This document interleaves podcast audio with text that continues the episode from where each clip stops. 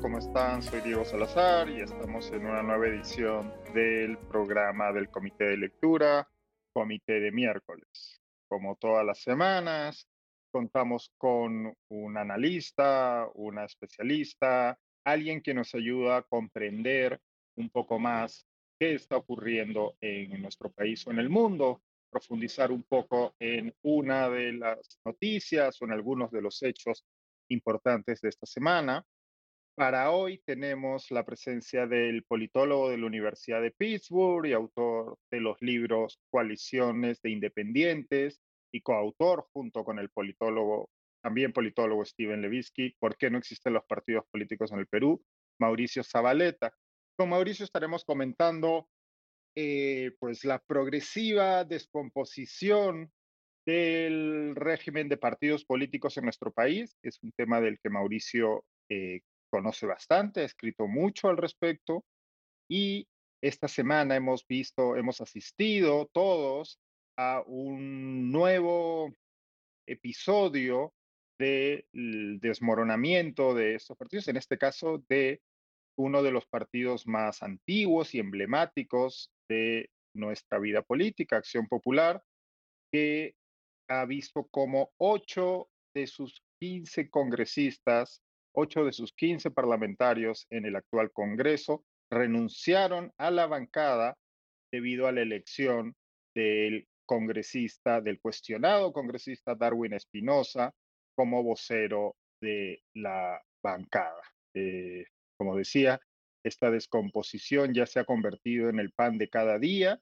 Vamos a intentar con Mauricio entender un poco por qué ocurren estas cosas en nuestro sistema de partidos, cuáles son las fallas, las grietas, qué problemas eh, estructurales tienen los partidos políticos en el país y con suerte qué se puede hacer para intentar eh, atisbar una pequeña luz en el horizonte. Buenas tardes, Mauricio. Muchísimas gracias por atendernos. Hola, Diego. Siempre es un gusto. Entiendo que estás en Lima. Estás de, sí, estás de visita. Estoy en Lima una semana. Y que has podido vivir de cerca el, esta tragedia, este, esta tragedia, tragedia y comedia que es la vida política peruana en nuestros días. Eh, como comentaba al inicio, eh, esta semana hemos visto un episodio, digamos que estamos acostumbrados a ver cómo las bancadas en el Congreso, de hecho esto ocurre casi de inmediato por lo general, ¿no? Empiezan a perder miembros, ¿no? Uno, dos, que, o eh, salen de la bancada del partido con el que originalmente ingresaron al Congreso, pero eh, para formar un nuevo partido, para mantenerse como independientes o para unirse a otra bancada. Pero en este caso, lo que hemos visto no es lo habitual. Hemos visto que más de la mitad, ¿no? la mitad más uno de los congresistas de una bancada, del, además del partido probablemente más antiguo presente en el Congreso en estos momentos, Acción Popular, ha renunciado y han renunciado en han renunciado en, este, en queja por algo que han hecho sus propios correligionarios. Le hace elegir al vocero de la bancada. ¿Qué, ¿Qué es lo que ocurre con el sistema de partidos en el Perú para que veamos estos episodios pues, que, que dan esta risa amarga un poco? Bueno, yo lo que te comentaría es que no existe un sistema de partidos en el Perú, porque un sistema requiere cierta regularidad, requiere otra cosa importante, que son partidos mayores o partidos sistémicos, que te sostienen más o menos la competencia. pongamos el caso de, de España. Durante las últimas semanas ha habido mucha tensión en España por las elecciones y por los resultados inconclusos de esas elecciones. Bueno, ahí tienes un sistema de partidos, es un sistema que se ha ido fragmentando en los últimos 15 años, pero que básicamente tiene dos partidos que van a competir regularmente y van a traer la mayoría de los votos, tienen militantes, tiene gente que va a votar por ellos, ellos mismos estructuran el sistema, ¿no? El, el, el PSOE y el PP. Estos partidos compiten regularmente, hay otros agentes que van entrando y saliendo, pero hay una regularidad. Los electores pueden esperar a la siguiente elección que viene dentro de poco seguramente, o a la siguiente elección en términos regulares, de que van a encontrar más o, más o menos los mismos partidos y así sucesivamente. Claro. Es un sistema, ¿no? Y las relaciones que se establecen entre ellos, las alianzas, se habló mucho, por ejemplo, qué tipo de alianza se podía establecer desde un gobierno del PSOE o qué tipo de alianza se podía establecer desde un gobierno del PP. Eso es un sistema. Okay. tenemos un sistema. Los electores no sabemos qué se nos va a presentar la siguiente elección, porque el partido, por ejemplo, Perú Libre, que se llevó eh, el gobierno nacional hace dos años, no, puramente o con mucha probabilidad no va a pasar la valla electoral. Entonces hay una enorme volatilidad. Tal vez alguno de los nuevos partidos que se han inscrito termina acaparando la mayoría de los votos, es decir, volatilidad extrasistémica, y eso hace que se reconfigure absolutamente nuestro sistema. O en realidad aquel archipiélago de partidos que se reconfigura cada elección. Entonces, no estamos frente a un sistema en sí mismo. Un sistema requiere regularidad, requiere agentes fuertes. No, esto que tenemos nosotros no es un sistema. Te voy a devolver entonces el, título del libro que coescribiste con, con Steve Levitsky. ¿Por qué no existen los partidos políticos en el Perú? ¿Por qué no tenemos un sistema o algo que se asemeje a un sistema de partidos políticos en el Perú, lo cual además es una anomalía en la región. Eh, no, no, no. Los peruanos solemos pensar que, que somos peores o que nuestro sistema es peor que el de otros países, pero en este caso específico parecería que sí lo somos. No es, no es habitual que no existan partidos con estas características que nos estabas eh, explicando. Sí, hay cosas en las que los peruanos estamos muy bien en términos de la región, otras en las que estamos muy mal. Por ejemplo, en la independencia de nuestro Banco Central, nosotros estamos muy bien en la región. En términos de la fortaleza de nuestros partidos, estamos por los suelos. Solamente comparable con Guatemala, tal vez, y con Ecuador. Em, y en realidad, ¿por qué no hay partidos? Lo que nosotros respondemos en el libro es por dos cosas, básicamente. Una es de que los partidos fuertes, o que estructurarían pues los sistemas de partidos, que generan militantes, que hay regularidad, que forman políticos, algo que es muy importante, estos partidos, como el caso del APRA en el Perú de los 30, se crean en contextos de polarización, conflicto social intenso y duradero que permea la sociedad y que hace que una serie de individuos decida participar de manera colectiva a lo largo del tiempo. El aprismo era clarísimo, ¿no? Gente que comienza a militar en esta idea de cambio, en una sociedad oligárquica, que aparte recibe represión estatal, se genera este, esta mitificación de los apristas, hay una reproducción intergeneracional de ser aprista, ¿no? ¿Eso qué quiere decir? Que si tu abuelo era aprista, tu padre era aprista y tú eres aprista, ¿no? Eso es lo que generan los partidos, ese tipo de eh, eh, trauma social o conmoción social son las que nutren los partidos. Eso es lo que argumentamos en términos generales. Y nosotros, por más de que ahora vemos mayor polarización, no tenemos una polarización sostenida que permita, al menos hasta ahora, la formación de partidos. Y otra cosa importante, que es algo exclusivo del Perú, es que a partir de 1990 en adelante, los políticos aprenden a hacer políticas sin partidos. ¿Y esto por qué es importante? Bueno, básicamente porque, porque entrar en un partido es costoso, ¿no? Uno tiene que ir a pelear la interna, tiene que dedicarle, no sé, los miércoles eh, a ir a, hacer trabajo político, eh, visitar constantemente las bases, organizar, mostrar que uno puede ganar elecciones.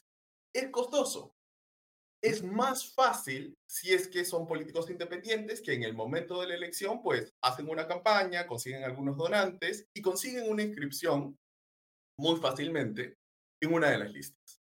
¿no? Ahora se requiere que se milite previamente, más o menos en la mayoría de los casos, ¿no? Pero eso es una militancia ad hoc que se hace justamente para cumplir con los requisitos legales. Pero entonces, este tipo de reglas informales que se establecieron en el Perú a partir de 1990 son muy fuertes. Y yo diría que son incluso más fuertes que las normas formales, es decir, las que están puestas en leyes, normas escritas, sentenciadas, digamos, por las Cortes o por eh, el Congreso mismo. ¿no? Entonces, los políticos han aprendido a hacer política sin tener que asumir los costos de estar en una militancia partidaria.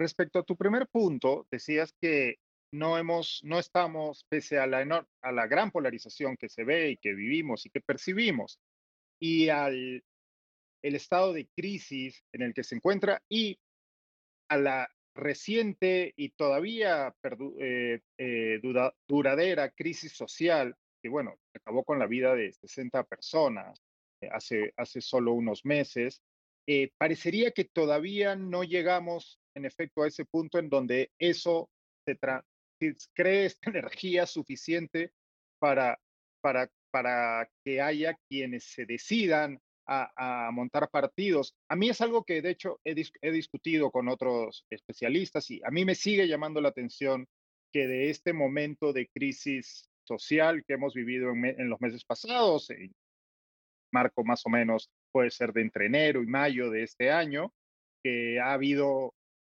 protestas eh, muy violentas alrededor del país, una represión inaceptable por parte del gobierno, como decía antes, esto se ha traducido en la muerte de 60 y algo personas, 41 de las cuales son adjudicables a las fuerzas del orden, pero todo esto no se ha transformado ni siquiera en la aparición de líderes políticos, de personas que puedan articular ese descontento. ¿Por qué crees que es así? Bueno, diría que hay dos cosas en relación a lo que comentas. Uno es que efectivamente los hechos son gravísimos, pero son muy recientes. Incluso si nos vamos a la polarización que se inicia en la segunda vuelta del 2021, es hace dos años.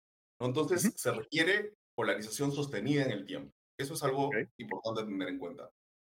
Y segundo, creo que en un contexto de extrema debilidad de la sociedad civil, ¿no? eso, eso también hay que tenerlo en cuenta. Los partidos son organizaciones de la sociedad civil, son compuestos por individuos de la sociedad civil pues la aparición de liderazgos no es tan fácil, porque en la sociedad misma no existe, ¿sí?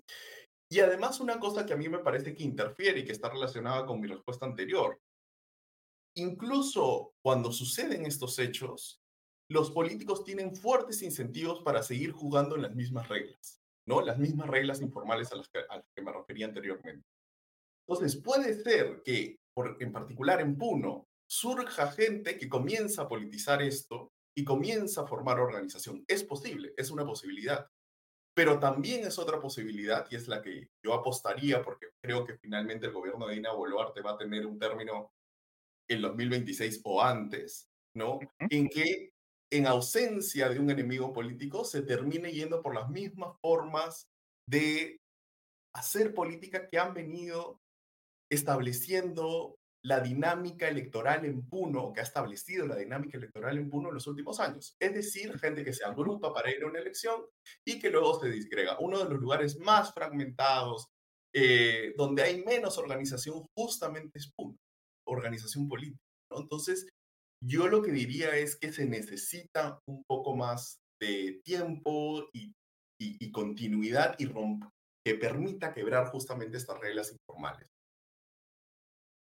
En una entrevista que te hice, bueno, hace ya casi un año, pero de hecho parece que, que, hayan pasado cinco años, como, como todo lo que tiene que ver con política en el Perú. estamos hablando del Perú pre-Dina Boluarte presidenta, cuando Castillo todavía era presidente. Y, y de hecho, la idea de que Castillo pudiera lanzarse en una intentona golpista, pues eh, era, era poco era bastante poco probable, ¿no? Pero en ese momento ya existía esta sensación del que se vayan todos, ¿no? Que es, digamos que es la, digo sensación porque pues tampoco es una idea, ¿no? Ni, ni una propuesta, pero es, es, es la sensación común, quizás es la, la idea que más podrían compartir eh, un porcentaje importante de los peruanos. Y tú en esa entrevista me decías que esa idea, ¿no? El que se vayan todos, eh, lo único que hacía era eh, perpetuar el pues, enfermo sistema político que tenemos. ¿Te importaría retomar esa, esa, esa idea que conversamos hace ya un año? Sí, y en realidad yo partiría de una distinción. Eh, yo creo que el contexto ha cambiado en la medida de que el Estado ha respondido de manera desproporcionada, violenta e impune, hay que decirlo, a la protesta social y eso creo que exige responsabilidades políticas y efectivamente que se vayan todos. En el contexto que nosotros hablamos, y esas condiciones son absolutamente extraordinarias, pero en el contexto que nosotros hablamos hace un año, donde la gente estaba molesta con el Congreso, molesta con el eh, gobierno de Castillo, sobre, con, frente a quien yo no tengo ningún tipo de simpatía, lo que me parecía es que entiendo esa molestia, pero al decir que se vayan todos, lo que haces justamente es de que la siguiente elección ingrese el tipo de político que nosotros detestamos. ¿Y a qué me refiero con eso? Bueno, políticos básicamente amateurs, que saben que solamente tienen una oportunidad en política, es decir, que se compraron el cachito de la inscripción y que de repente por el arrastre, en el caso de Perú Libre era clarísimo, ¿no? Tuvieron un candidato que los llevó a la segunda vuelta y así en ese mismo tren entraron varios congresistas que no tenían ninguna oportunidad en contextos más normales de ingresar al Parlamento. Entonces, cada vez que nosotros decimos que se vayan todos, lo que hacemos es, en realidad, bueno, tal vez sacar a Jorge Flores Ancachi, ¿no? A este tipo de políticos, pero sacamos también políticos que podrían hacer, podrían estar haciendo un buen trabajo. Y justamente lo que hacemos es eh, establecer un escenario donde hay una autoselección negativa. ¿A qué me refiero con eso? Nadie medianamente serio que dice, no, yo quiero entrar al Congreso para hacer una carrera política eh, y quiero proponer legislación ABC, ¿no? que requiere tiempo, que requiere capital político, etcétera, va a hacerlo en este contexto. Porque uno no hay reelección. Entonces, bueno, tendré que ir cinco años y luego, ¿qué pasa con mi carrera? ¿No? ¿Qué, ¿Cómo, cómo sigo ahí? ¿Cómo continúo? ¿No? En el contexto en el que se hace política, donde sé que mis compañeros son eh, amateurs que están buscando justamente réditos personales, pues ¿qué puedo hacer ahí? ¿Con quién voy a negociar? ¿Cómo se puede hacer política en este contexto? Entonces repeles a la gente, digamos, más seria, con más interés en lo público y justamente atraes aquellos oportunistas que lo que quieren hacer es entrar al cargo, extraer lo que puedan hacer y luego, pues, irse a su actividad privada. Claro. Yo sé que es... Dime. Sigue, sigue, no, sigue, perdona. No, no, sé que entiendo, digamos, la, la bronca de, de, la gente. Yo también, cada vez que escucho a los congresistas, pues me da ganas que se vayan. Claro. Eh, todos, ¿no? Pero eh, lamentablemente creo que eh, de la bronca y, de, las ganas de sancionar a los políticos no salen necesariamente cosas buenas. Claro, decías que evidentemente hay unas circunstancias distintas y estando completamente de acuerdo en que habría que depurar eh, responsabilidades políticas por lo ocurrido en los meses pasados eh, en el accionar de las Fuerzas Armadas y el, el Ejecutivo de Dina Boluarte. Pero claro, siguiendo con el razonamiento pese a que esas condiciones hayan cambiado, en realidad no hay absolutamente nada que garantice que no vayamos a caer en lo mismo políticamente con unas elecciones adelantadas o unas elecciones ordenadas por la, el mandato constitucional actual de en el 2026. No, por supuesto. yo, digamos, predecir política peruana es, es, casi imposible, pero yo creo que sí puedo hacer una predicción con seguridad. El siguiente Congreso va a ser igual de malo e igual de impopular. Porque el siguiente, presidente va a ser igual de pensábamos lo mismo, ¿no? Y el del 2016 pensábamos lo mismo.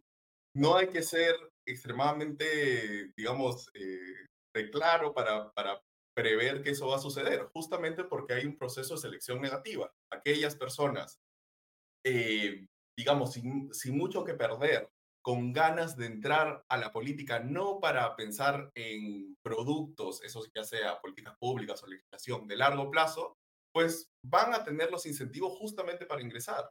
Y la gente más seria, pues me, y yo, hay mucha gente que a veces le digo casi de broma, ¿no? Después de que ha hecho algo, eh, digamos, por su comunidad o no sé qué, ¿y cuándo lanzas tu candidatura? Y toda esa gente más seria me dice, no, ni hablar. ¿no? Ni hablar lanza una candidatura porque saben que es muy riesgoso, es asumir unos costos que no están dispuestos a, a tomarlos. Y yo creo que en otro tipo de circunstancia, en otro tipo de contexto, seguramente los asumirían o estarían más abiertos a esa posibilidad. Eh, entonces, el, el, digamos, nuestro problema es más serio de lo que muchos de nosotros pensamos y de lo que muchos reformistas creen, ¿no? Reformistas me creo, a ver, estoy hablando de la gente que plantea reformas políticas, por ejemplo, la bicameralidad, la bicameralidad. Ya, bueno, ¿y quiénes van a ser senadores? ¿No? Va, va, a ser gente radicalmente distinta a los que tenemos ahora en lo que sería la Cámara Baja. Yo diría que no. No, no hay nada que, que me diga, no, en el Senado seguramente van a ir eh, personas de mayor calidad, ¿no? O representantes de mayor calidad.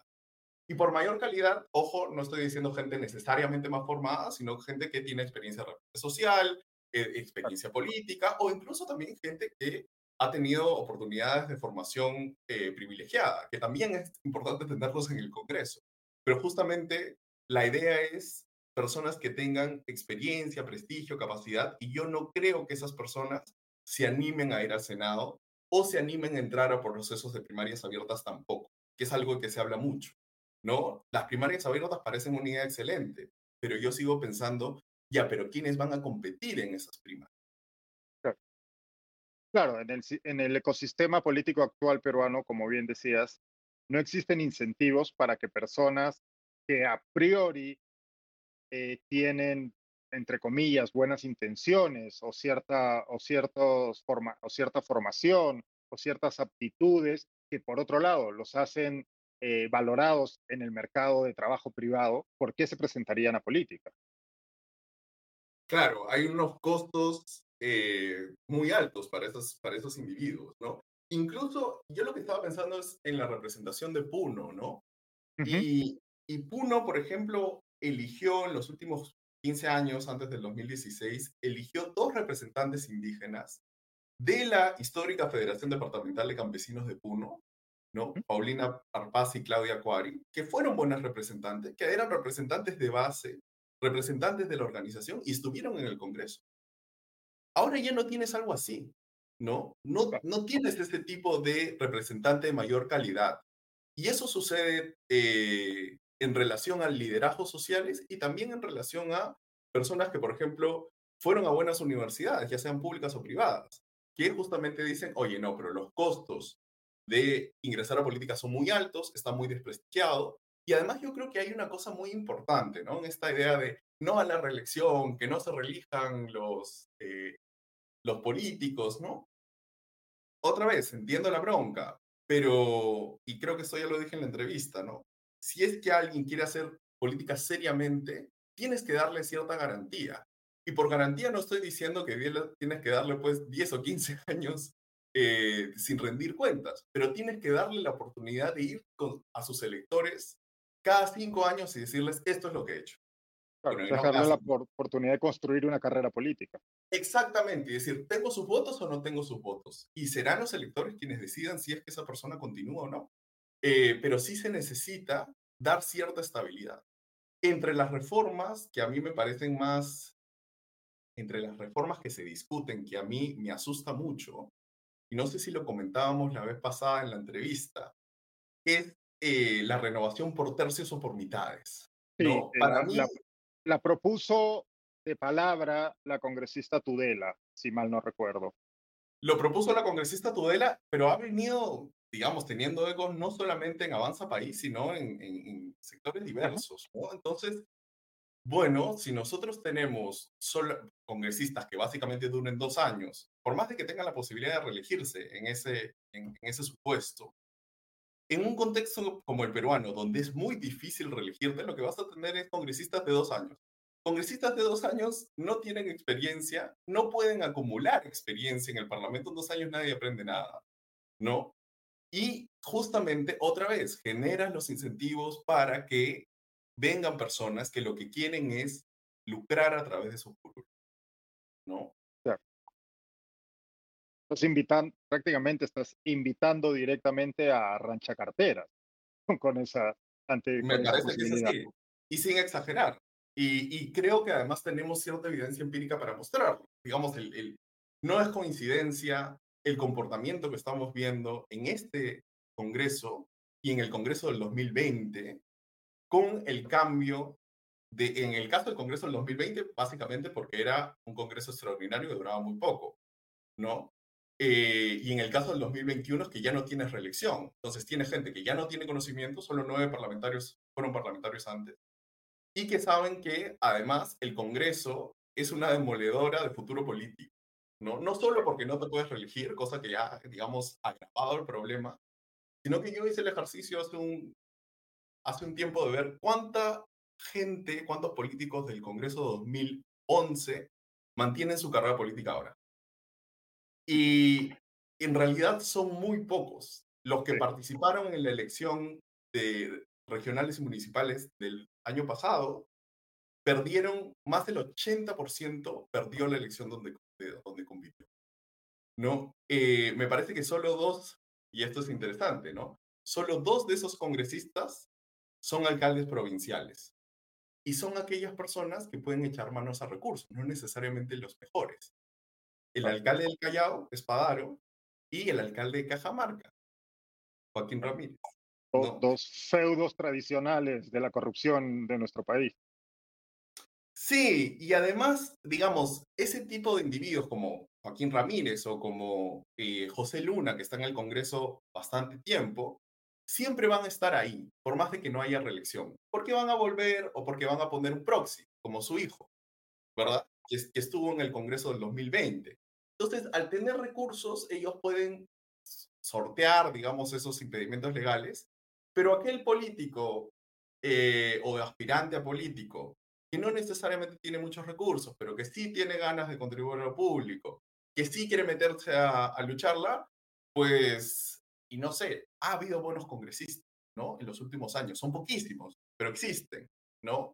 Eh, no quiero dar nombres porque creo que puede dar preferencias eh, políticas, pero existen algunas personas que han hecho bien su chamba y que luego ya no tienen reelección, los perdimos en el Congreso, ¿no? ¿Y ahora qué están haciendo? Consultorías, viendo, de repente estudiando en el exterior, entonces perdemos ese talento político y yo creo que en el Perú no podemos darnos ese lujo. Esta es un poco la pregunta del millón, pero en la línea de lo que decías, ¿no? Eh, nos pregunta una, una persona que nos está viendo, Claudia Soto, ok, esa es la situación. ¿Cómo mejoramos la calidad de los postulantes del Congreso?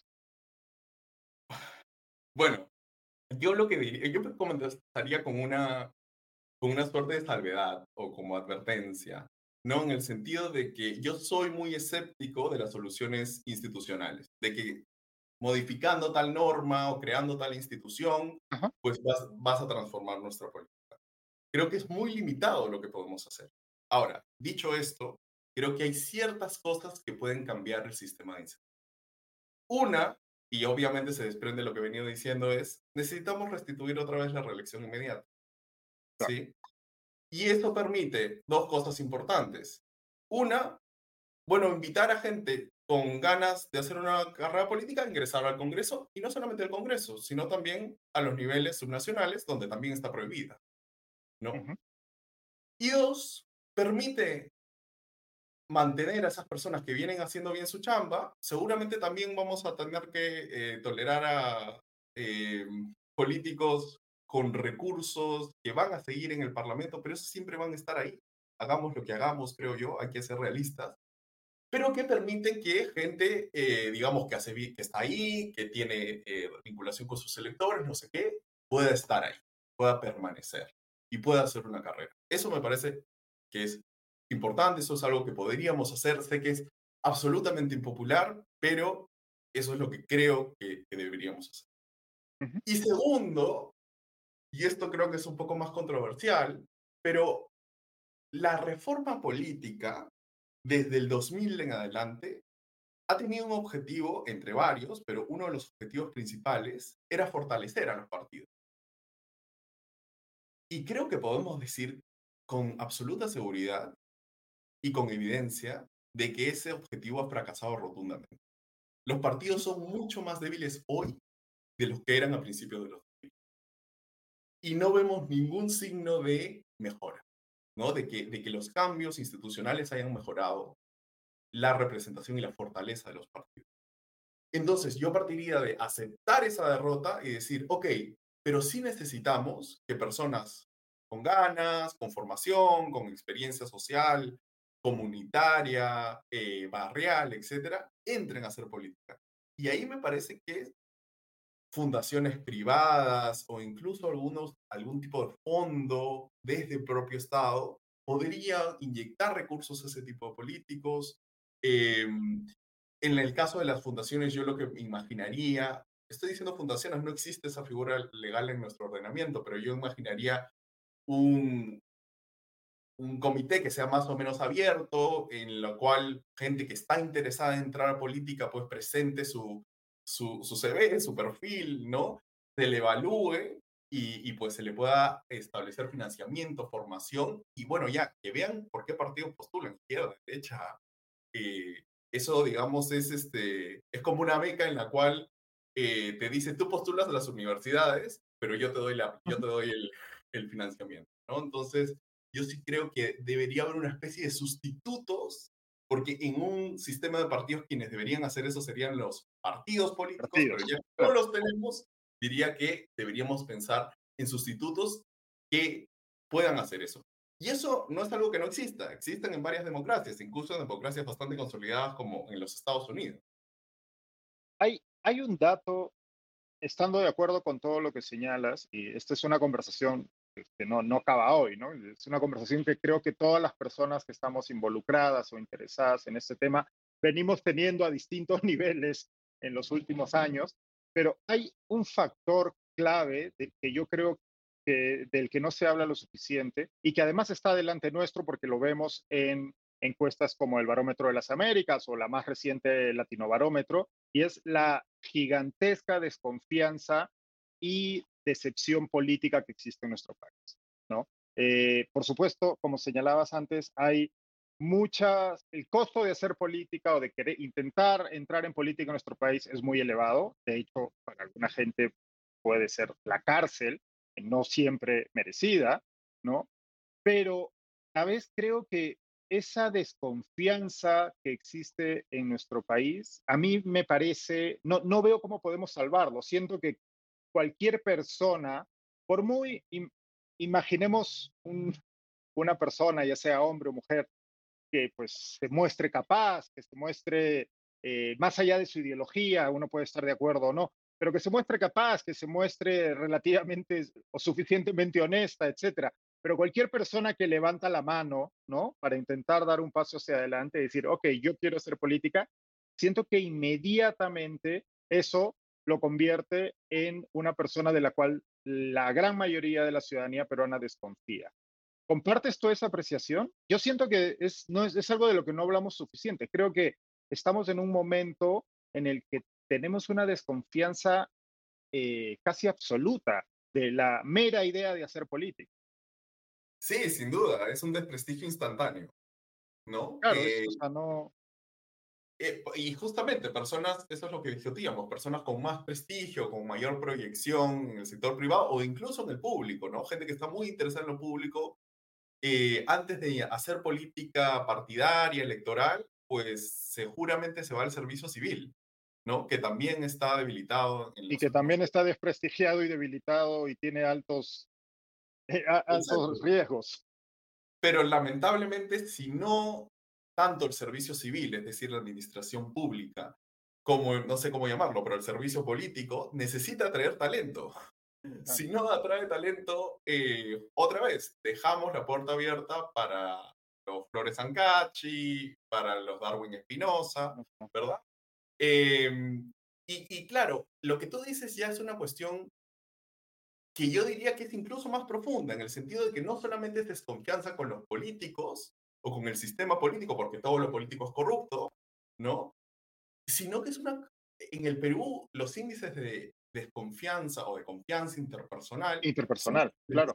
bajos, ¿no? Nadie confía en otro, en otro peruano, en otra peruana, ¿no? Entonces, ¿cómo se puede establecer una república donde no confías en tu vecino, no confías en, en, eh, no sé, en tu, más allá de tu familia cercana, ¿no? Eso es lo que vemos mucho también reproducido en la política.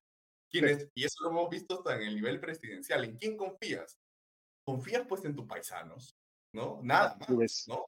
Confías en tu familia inmediata, no confías nada más. Entonces, tal vez sea un requisito para la democracia que exista confianza interpersonal. Eso es algo que, que, es extremadamente profundo y que cómo se soluciona eso es muy complicado. Yo diría que está vinculado a que el Estado funcione mejor, que está vinculado justamente de, también de, ah, de poco a poco decir, oye, la política no necesariamente es mala, o no necesariamente toda persona que quiere hacer política lo hace con intereses pecuniarios, ¿no? Este, y, y, bueno, tal vez sea un trabajo también que involucra a, a los medios de comunicación, ¿no? Eh, que está muy bien y es fundamental que eh, los medios investiguen el poder y saquen los escándalos de corrupción, pero también deberíamos tener una discusión pública más sustantiva sobre hacia dónde va el país eh, y justamente ver a políticos que puedan tener, que nos puedan vender, que nos puedan dar una visión de hacia dónde vamos, ¿no? Solo para terminar eso y ya un poco saliéndome de esa discusión, no, a mí me dale. que después de dos años de haber pasado por una tragedia como la del COVID-19 en Perú, que se llevó a más de 200.000 peruanos, no estemos hablando en el debate público, mediático, ni en el Congreso de la República, cómo reformamos el sector salud, qué es lo que hay que hacer, cómo hacemos que eso no se repita. Parece que no pasó. Nos olvidamos completamente, tanto los ciudadanos y como los políticos que tendrían la responsabilidad principal. Bueno, lo vemos todos los años o cada dos años con el fenómeno del niño también.